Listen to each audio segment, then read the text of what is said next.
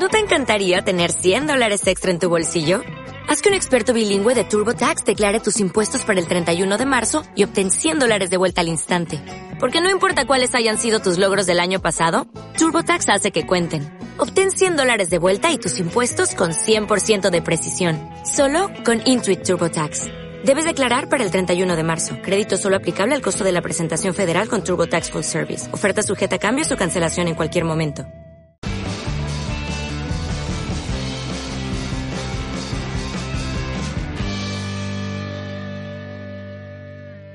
Estás en el podcast de Innocabi por Alfonso Prin, episodio 5.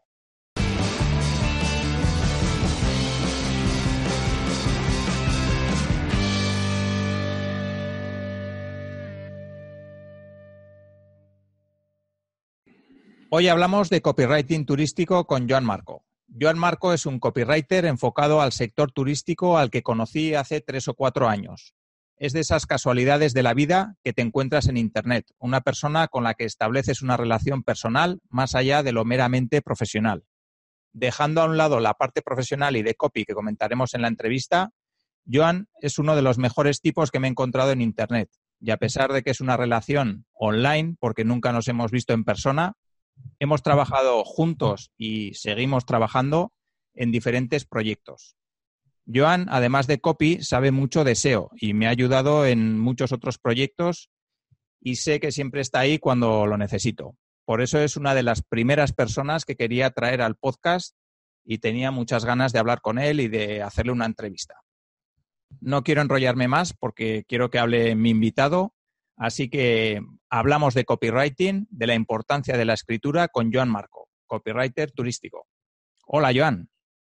Hola, Alfonso. Muchas gracias por la, por la invitación y por la presentación esta que has hecho. Me he puesto colorado. No se va a ver en el podcast, pero ahora mismo estoy de color rojo. bueno, todo lo que he dicho es verdad. O sea que no hay, Por, qué, no hay por qué ponerse rojo. Sí, el placer es, es, es, recíproco. La verdad es que nos unió una casualidad hace mucho tiempo, si te acuerdas, que te escribí a tu, a tu web para preguntarte por un post de invitado y mira, todo nació ahí. Pues sí. la cosa fue a más, fue a más y a día de hoy, que ya hace cuatro añitos, fácil, sí.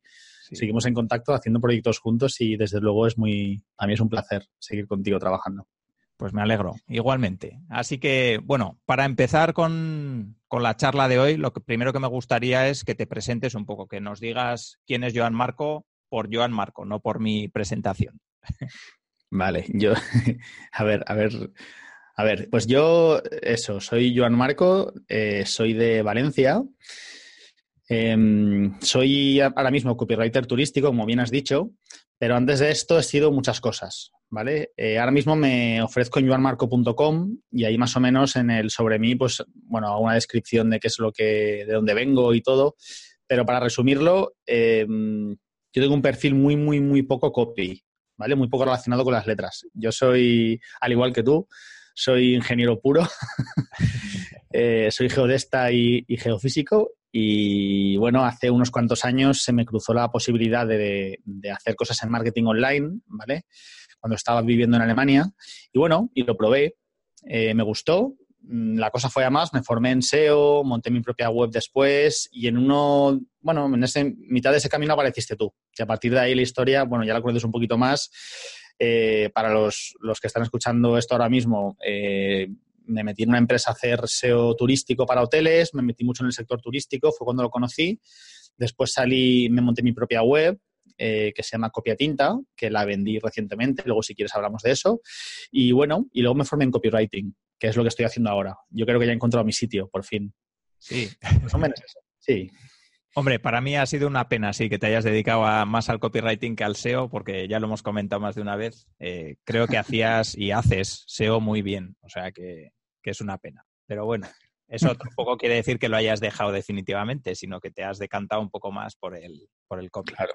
Claro, claro. Además es complementario también. A mí, yo como copy tengo un valor añadido y es que como sé hacer keyword research, sé auditar páginas web, eh, sé ver cómo está hecho el on-page, sé cómo funcionan los enlaces y todo, pues bueno, pues el cliente eso lo valora, ¿no? El poder hacer SEO copywriting cuando escribes una página de venta, el cliente lo valora y lo paga. Entonces es un valor añadido. Si hay algún copy escuchando esto, que sepa que formarse en SEO nunca está de más. Sí, eso, eso es verdad. O sea, que encargues unos textos y que ya estén optimizados para SEO, eso tiene un valor que, generalmente pues no, no, lo encuentras por ahí. O sea que. Claro, claro. Es que una cosa es la redacción, que la redacción SEO, pues bueno, hay muchos redactores que no saben copy, que sí que hacen, sí que hacen redacción SEO. Pero es que copy optimizado es mucho más complicado de encontrar.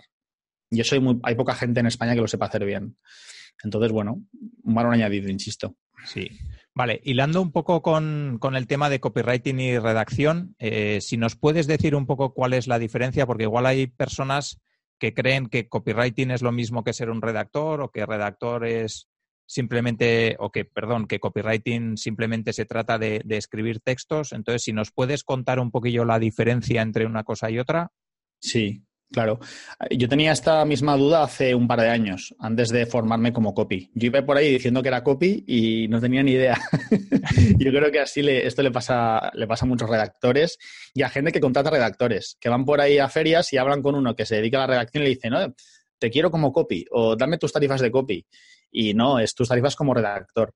A ver, la, la principal diferencia es que la redacción sirve para informar principalmente y el copy para, convertir, ¿vale?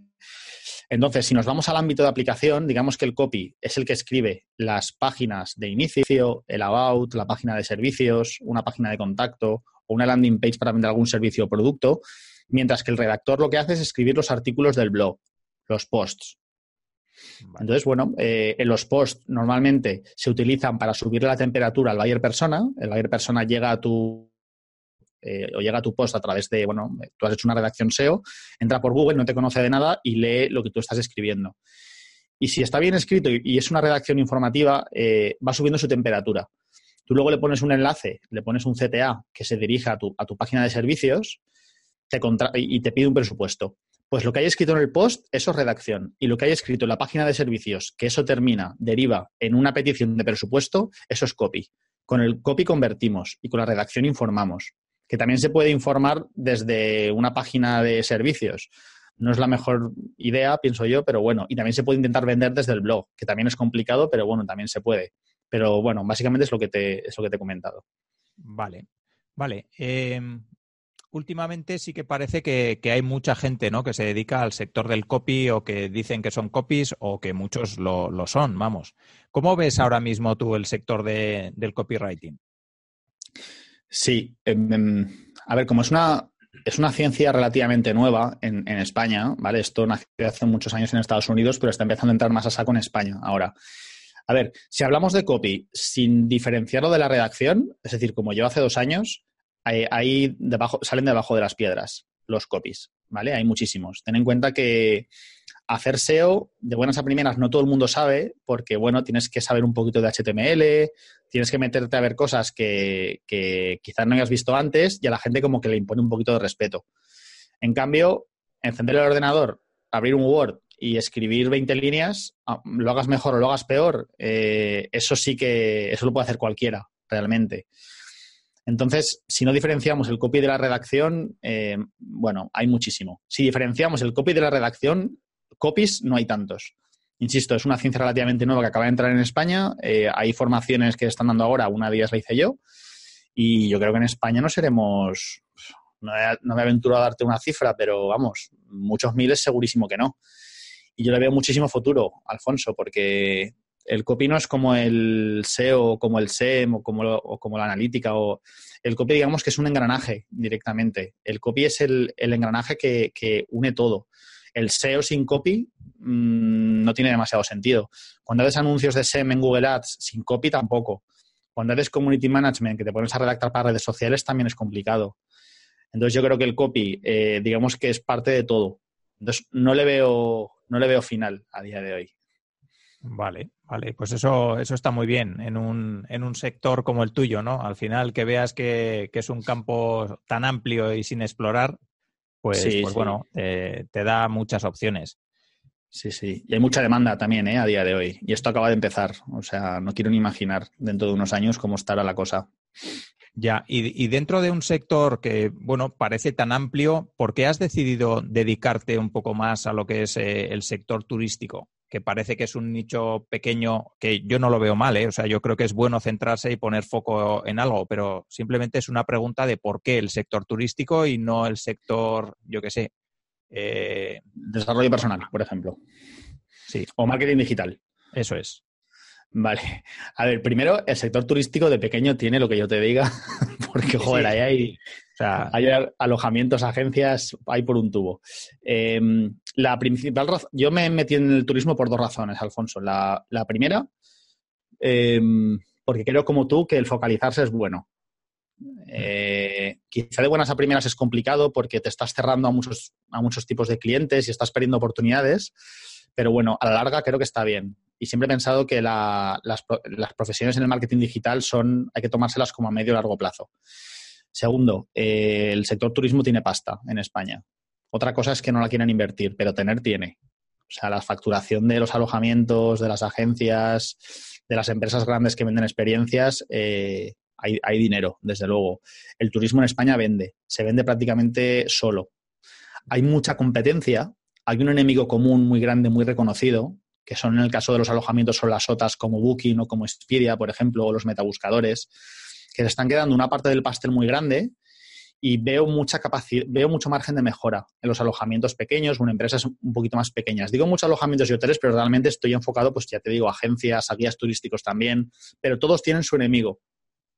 Y el enemigo se acaba llevando una comisión por cada conversión que le consigue al empresario más pequeño y yo esto lo he conocido a través de la empresa donde trabajaba haciendo SEO.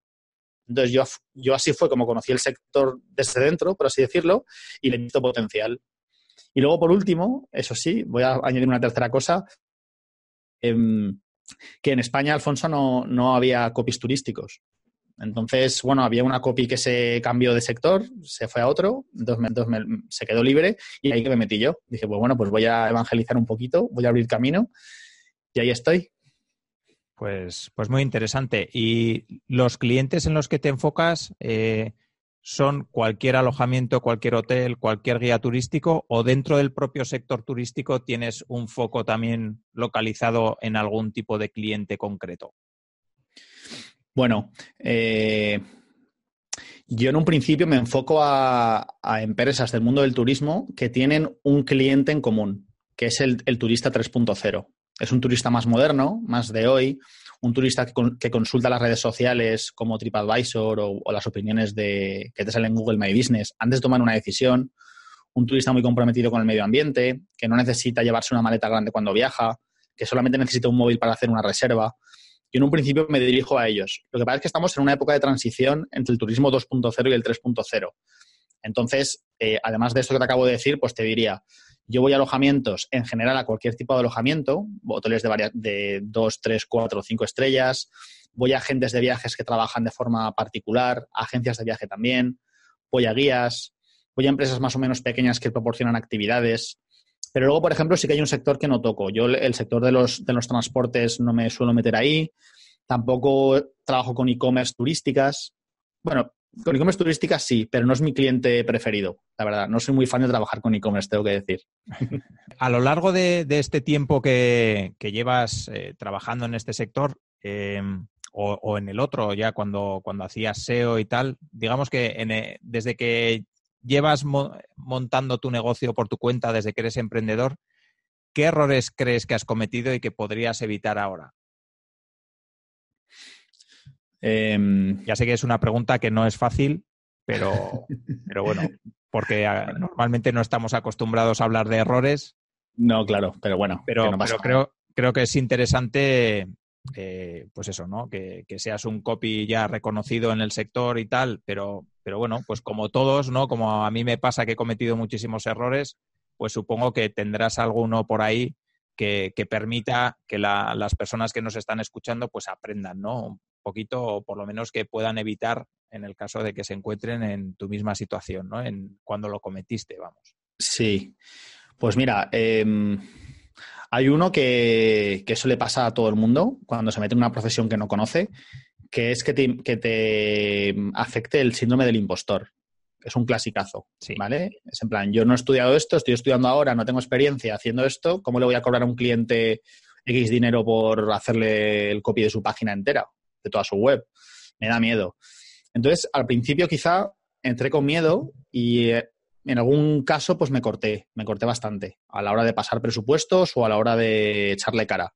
Eso tiene que desaparecer. Hay que tener en cuenta que nosotros cuando nos formamos en temas de copy ya sabemos más que el cliente. Entonces ya vas a mejorar lo que le vas a hacer. Entonces eso hay que tenerlo en la cabeza. Yo hasta que no se me metió de verdad, pues oye, me costó. Entonces eso lo que hace es que te retrasa en el tiempo. Así como lo otro, Alfonso, que vamos a ver, si tú estás empezando de cero, tú cuando emprendes, pues bueno, puedes emprender o con más o con menos dinero, ¿vale? En mi caso yo pues empecé desde bastante abajo y, hostia, cuando tienes que montarte una web, em, ¿qué haces? Se la contratas a un diseñador y le pagas pues 500 o 1000 euros por una web. Si no tienes pasta y dices, pues bueno, pues aprendo yo. Y te buscas lo que es un WordPress, lo que es un cPanel, cómo instalas esto o esto otro, cómo cambias los, los estilos CSS.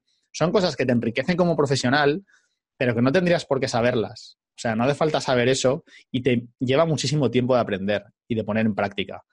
Entonces, yo todo eso me ha retrasado. O sea, yo llevo varios años de emprendedor y considero que lo que he alcanzado lo podría haber alcanzado la mitad del tiempo. Si me hubiera ahorrado algunas cosas, eh, hubiera decidido apostar por un profesional eh, en caso de, bueno, en caso de haber podido. O, por ejemplo, haber hecho un intercambio de servicios.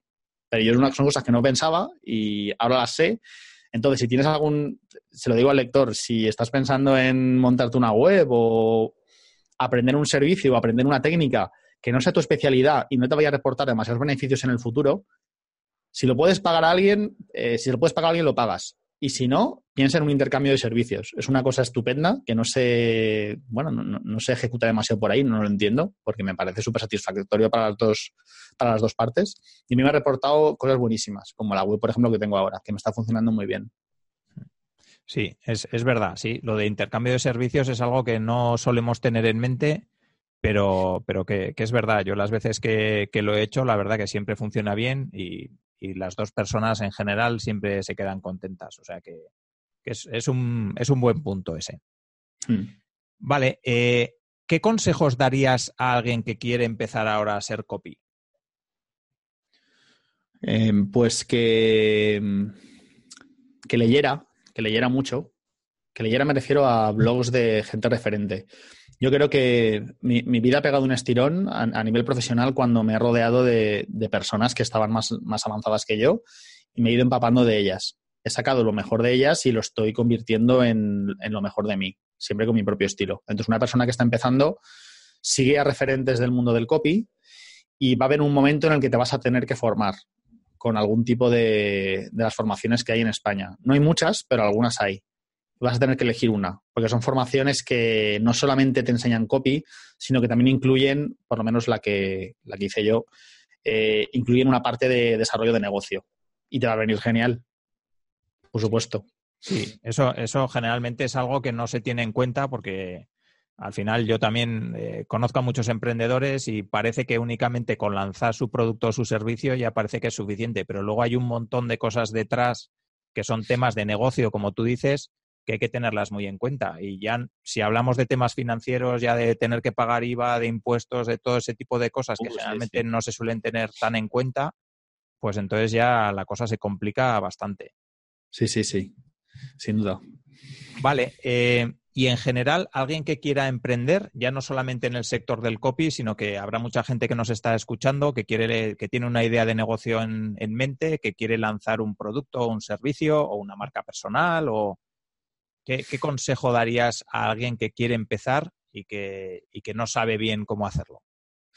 Vale, pues por supuesto me creo que haría una cosa parecida. Eh, me pondría a buscar referentes y les leería. Leería muchísimo, a ver qué tienen que decir, distintas opiniones.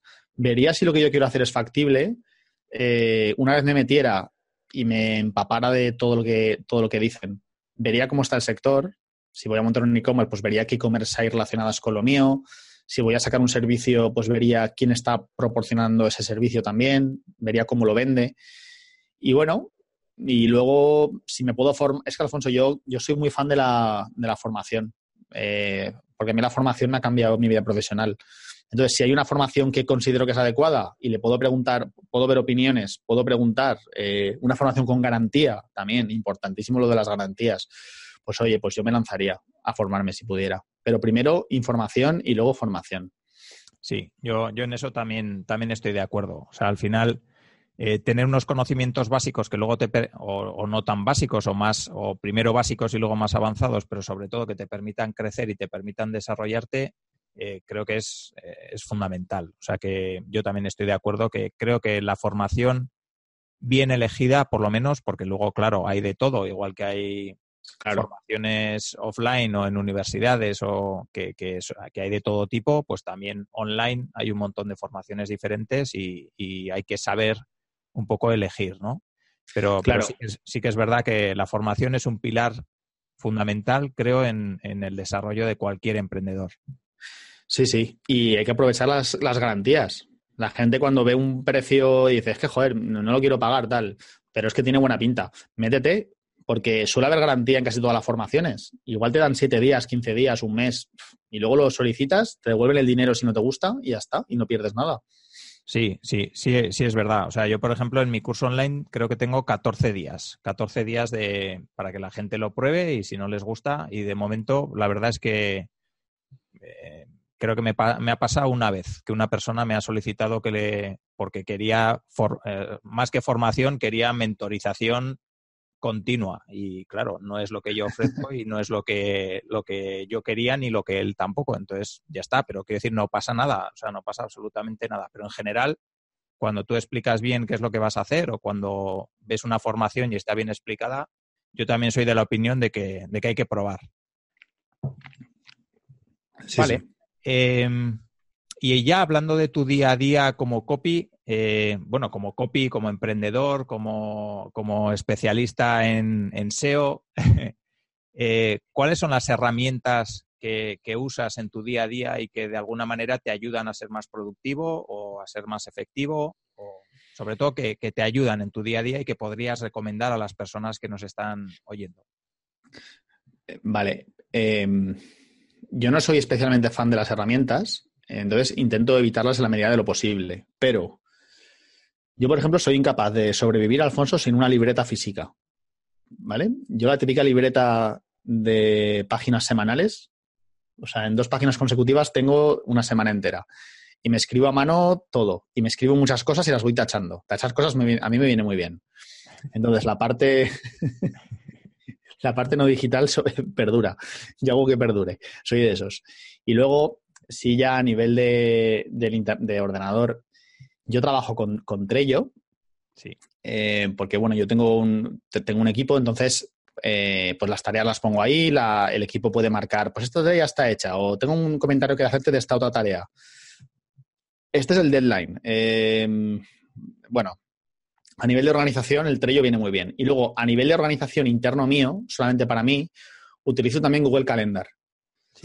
Entonces, me, bueno, es como, es como eh, complementario a la agenda física, pero Google Calendar está bien porque el móvil le puedes poner que te avise y como lo tienes sincronizado con el Android, que yo, yo tengo Android en el móvil, pues bueno, me va avisando. Me dice, pues mira, ahora dentro de media hora tienes que hacer esto, tienes que hacer esto otro.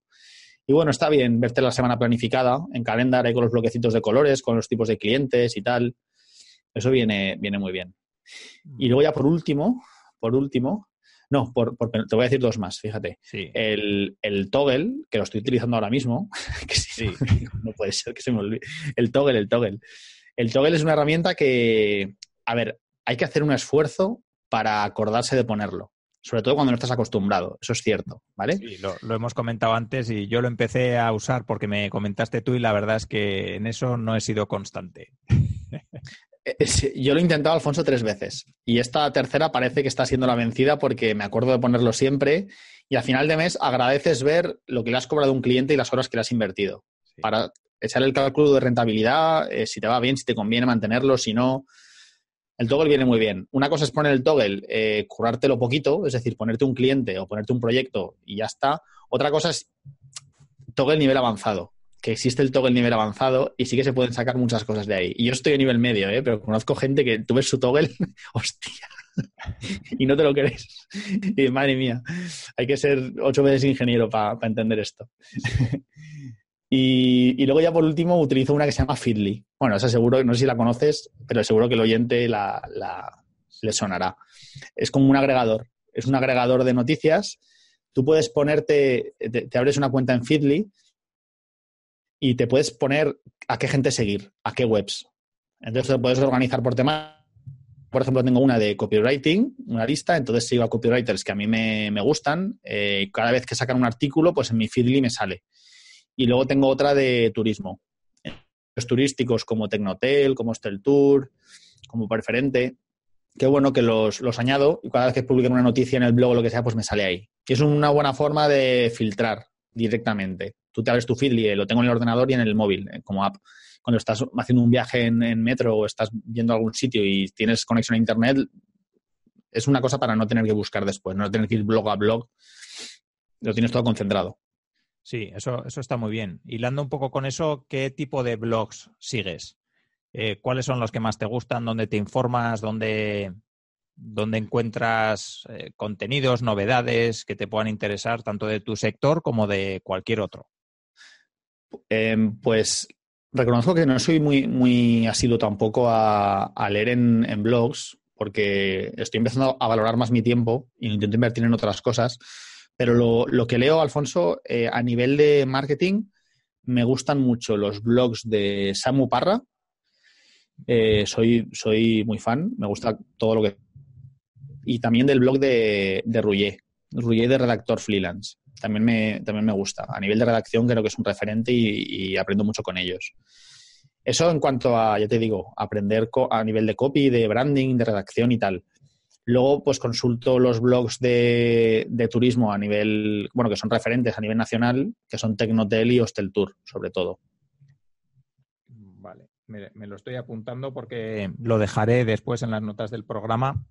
Así que, para por si las personas que nos están oyendo les pueden interesar. Claro.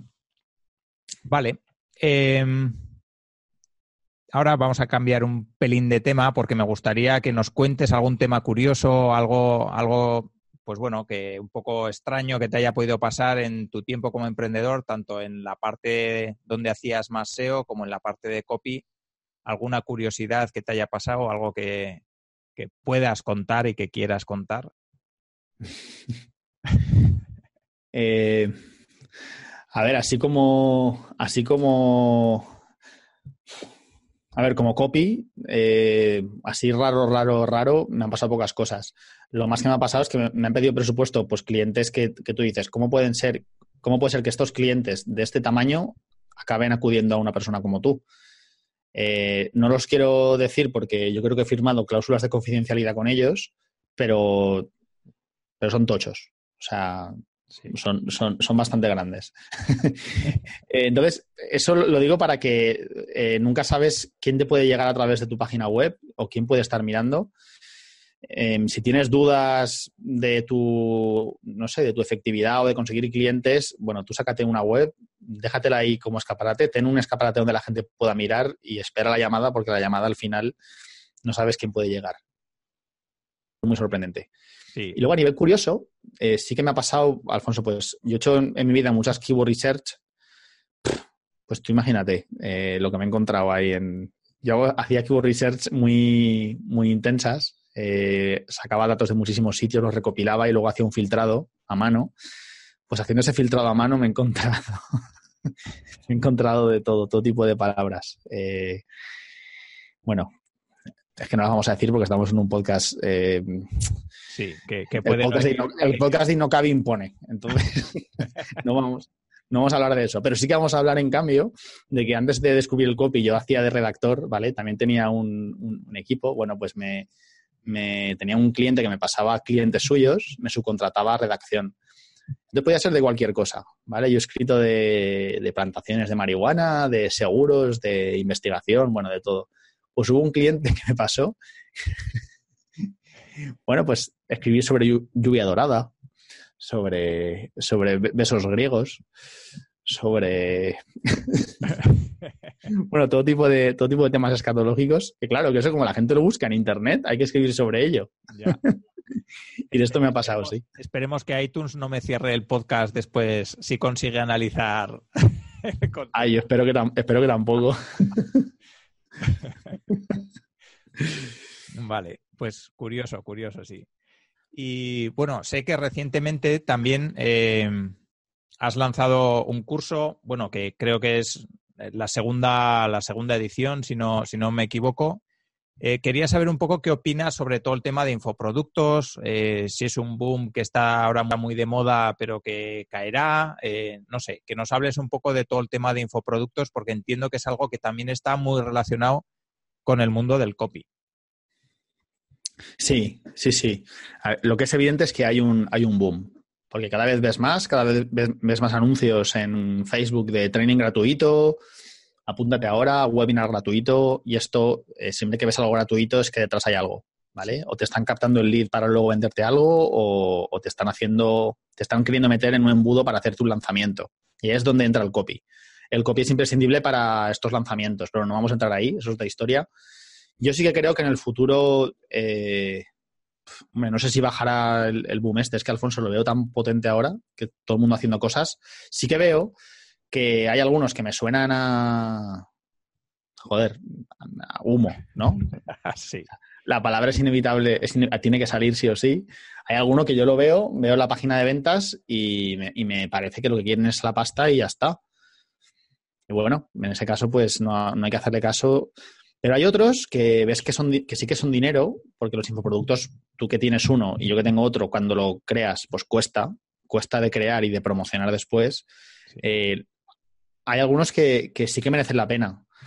Entonces, yo, si una persona quiere crear un infoproducto para aportar valor a los demás, joder, pues, pues que lo haga. O sea, que, lo cree, que le haga ese favor a esas otras personas. Si tiene sabiduría y conocimientos y experiencia que compartir con otras personas, pues oye, no veo ningún, ningún problema. El problema viene, Alfonso, cuando eso, cuando se quiere vender humo, se quieren vender productos que no son buenos por un precio superior, por un precio alto. Mm, ahí es donde, bueno, creo que ahí pagamos todos, ¿no? Los que tenemos un infoproducto de, de alguna u otra manera nos vemos perjudicados, pero sí, sí, yo creo que tiene que todo el mundo en su casa pueda hacer lo que quiera. Sí, sí, la, verdad es que sí. Yo creo que además en Internet, pues bueno, estamos quizás sobresaturados un poco de información de, de todo tipo, ¿no? Eh, y sobre todo más en el sector del marketing, que al final, pues bueno, los que viven del marketing, pues lógicamente hacen, hacen marketing, ¿no? Sí, y se nota. Se nota, se nota. Mm. Claro, yo por ejemplo, mi, mi, curso eh, Capitán Reservas es un, es un curso que es para empresas de turismo, para empresas, ¿no? Entonces yo juego con la ventaja o con, el, o con la desventaja, según se vea, de que las personas a las que yo hago publicidad eh, no están bombardeadas por eh, los típicos mensajes que ves por Facebook cada dos por tres en, en, el feed. Sí. Entonces, tengo que tener cuidado con el lenguaje que utilizo, mm, puedo ser un poquito más agresivo, Mm, tengo una conversión en teoría mejor, tengo menos público, porque el público del marketing digital es como, boom, hay muchísima, muchísima, muchísima gente en ese sector.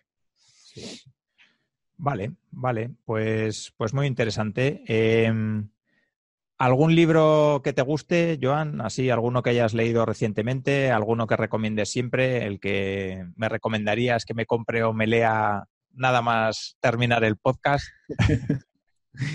Bueno, pues también, yo también lo digo esto en el About de mi web. Alfonso, tienes que, tienes que leerte cuanto antes La Conjura de los Necios, si no la conoces. Es un libro de, de, de Kennedy Toole. Es un artista, un autor americano que se suicidó porque no le publicaban el libro y de forma póstuma su madre lo intentó y al final se lo publicaron. Ostras, y es un, es un libro. Está ambientado el siglo pasado en Nueva Orleans de una persona que, tiene ideales de la Edad Media. Y bueno, es espectacular. Trabaja de, bueno, en una, vendiendo salchichas, es un desvergonzado. Ese libro es para leerlo. Ese es uno. Y otro es, es el libro maldito, un, clásico, que es El Guardián entre el Centeno, que es con el que pillaron al asesino de John Lennon cuando le mató, que se lo estaba leyendo. Bueno, a mí me, el libro ese me, me gustó por cómo termina creo que es muy, muy bonito. No quiero destipar el final. No, cuentes, no, no, no, nos cuentes cómo termina, por si acaso hay alguien como yo que en cuanto acabe el podcast va a ir directo a, Amazon a comprárselo. Bueno, a Amazon o donde sea, vamos. No, además los libros son, no son de estos como crimen y castigo, ¿no? Son sencillos, son rápidos, son muy agradables y son diferentes. Vale. Vale, pues muy bien. Pues nos quedamos con esas recomendaciones, con las herramientas que hemos visto, con toda tu experiencia. No sé si se me ha pasado algo que quieras comentar, alguna cosa que, que nos quieras eh, decir o que yo no te he preguntado y, esperabas que te lo hubiera hecho. pues no, en un principio no, la verdad. Yo creo que hemos hablado bastante de todo. ¿no? Vale, pues eh, entonces, si quieres hacer un poquillo de spam, tanto de tu curso como como de pueden encontrar a Joan Marco todas las empresas, hoteles, eh, agencias y, demás gente del sector turístico, pues ahora yo creo que es un buen momento. Venga, va. Minuto de spam, minuto de gloria. Eso es. Pues eso, yo estoy en joanmarco.com, como suena. Em, entonces yo trabajo como copywriter y como redactor, ¿no? Para empresas del mundo del mundo del turismo. Luego también hago, hago formaciones, hago una formación, eh, un, curso, un curso que se llama Capitán Reservas, que es digital, que suele durar tres meses. Cada empresa lo hace desde su casa y bueno, pues tiene soporte, tiene una comunidad también detrás. Como tú bien has dicho, he hecho dos ediciones antes, ahora vamos a lanzar la tercera, de hecho este mismo mes. Y luego también hago formaciones sin company. Eh, hago charlas, hago ponencias, hago formaciones específicas para asociaciones o para empresas que quieran que yo vaya directamente allí a, formarles en lo que yo hago, porque hay empresas que, oye, te dicen, oye, pues yo te contrato mejor, pero las hay que dicen, oye, pues fórmame. Pues eso también lo, también lo hago.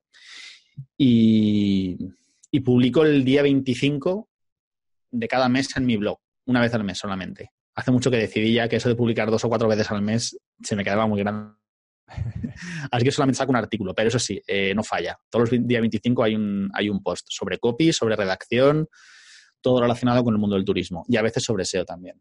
Ah, vale, muy, muy interesante, pues. Toma spam, ¿qué te parece? Bien, bien, muy bien. Ahí, ahí estaremos cada día 25 para leer el artículo de Joan Marco. Yo también he, he decidido publicar menos también en el blog de Innocabi porque la verdad que, que bueno, eh, publicar un artículo a la semana pues es algo que al final desgasta mucho, pero he decidido abrir el podcast este y, no sé qué es mejor, la verdad. bueno, ya le pillarás el gustillo a la edición y seguro que cada vez lo hace más rápido y bueno. Sí, sí, no, la, verdad que, tenía ganas, ¿eh? tenía ganas. Una cosa que quiero preguntarte sobre el tema del curso. Luego hay, una comunidad eso, hay una comunidad detrás que no sé qué tipo de soporte le das y, si, o si es para resolver dudas o si hacéis reuniones cada cierto tiempo o un poco que nos cuentes cómo es ese trasfondo. Vale, pues nos reunimos en Slack, que es una plataforma, eh, bueno, es como una especie de foro, pero no es como un foro, es una comunidad, eh, vicia mucho el Slack, hay que tener cuidado. Nos reunimos ahí y lo que hacemos es comentar los ejercicios, la gente cuelga ejemplos, pregunta ahí sus dudas, avisamos de las reuniones, hacemos también en el curso, entonces yo les mando ahí los enlaces, les aviso, también se pueden enviar mensajes privados. Y luego entre ellos, los alumnos, también el curso, yo tenía la intención al principio pues de que llegaran empresas turísticas y que entre ellas colaboraran y establecieran acuerdos. Y también es, un, es el lugar, la comunidad en la que ellos, pues bueno, mm, los establecen, ¿no? Hablan, se preguntan, las sesiones en vivo también se ven y luego se llaman entre ellos. vale. cada vez hay más, hay más vidilla. O sea que es, algo dinámico, o sea que, vamos, que, aporta, ¿no? Que merece la pena. Sí, sí. claro, y esto se va notando conforme entra más gente, por supuesto. Claro. Pero yo sí que yo lo valoro mucho y quiero que mis alumnos también. Vale. Vale, pues es, muy interesante. Así que, bueno, eh, hasta aquí la entrevista. Eh, te agradezco mucho que hayas estado en el podcast de Innocabi. Eh, espero que, que, bueno, que hayas disfrutado. Yo la verdad que he estado muy a gusto, una conversación muy amena. Sí, muchísimo, muchísimo. Me ha encantado, Alfonso. De eso espero que me invites otra vez, ¿eh? Sí, sí, sí, vamos, dalo por hecho. Ya pensaremos un buen tema, uno que, bueno, controlas de muchos temas, o sea que tampoco va a ser problema encontrar uno con el que estemos a gusto y podamos hablar y, puedas dar tu visión a, las personas que, que nos escuchen. Que así sea. Muy bien, así que hasta aquí la entrevista con Joan Marco. No os olvidéis de dejar vuestros comentarios si queréis que entrevistemos a más personas, si tenéis alguna duda respecto a la entrevista que hemos, que hemos tenido, dejáis un comentario o podéis escribir un correo a contacto arroba También, por supuesto, os agradecen mucho las valoraciones, los me gustas, las cinco estrellas en iTunes y todas esas cosas que pedimos los que llevamos tiempo en el mundo online y poco tiempo en el mundo del podcast. Así que muchas gracias, Joan. Muchas gracias a todos por, por estar ahí. A ti, Alfonso. Muchísimas gracias. Vale, un saludo. Un saludo.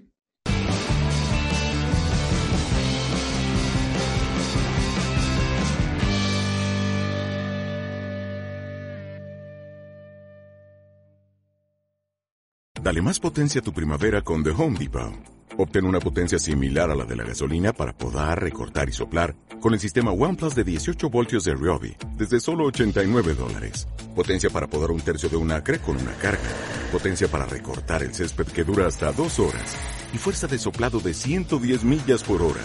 Todo con una batería intercambiable. Llévate el sistema inalámbrico OnePlus de 18 voltios de Ryobi. Solo en The Home Depot. Haces más. Logras más.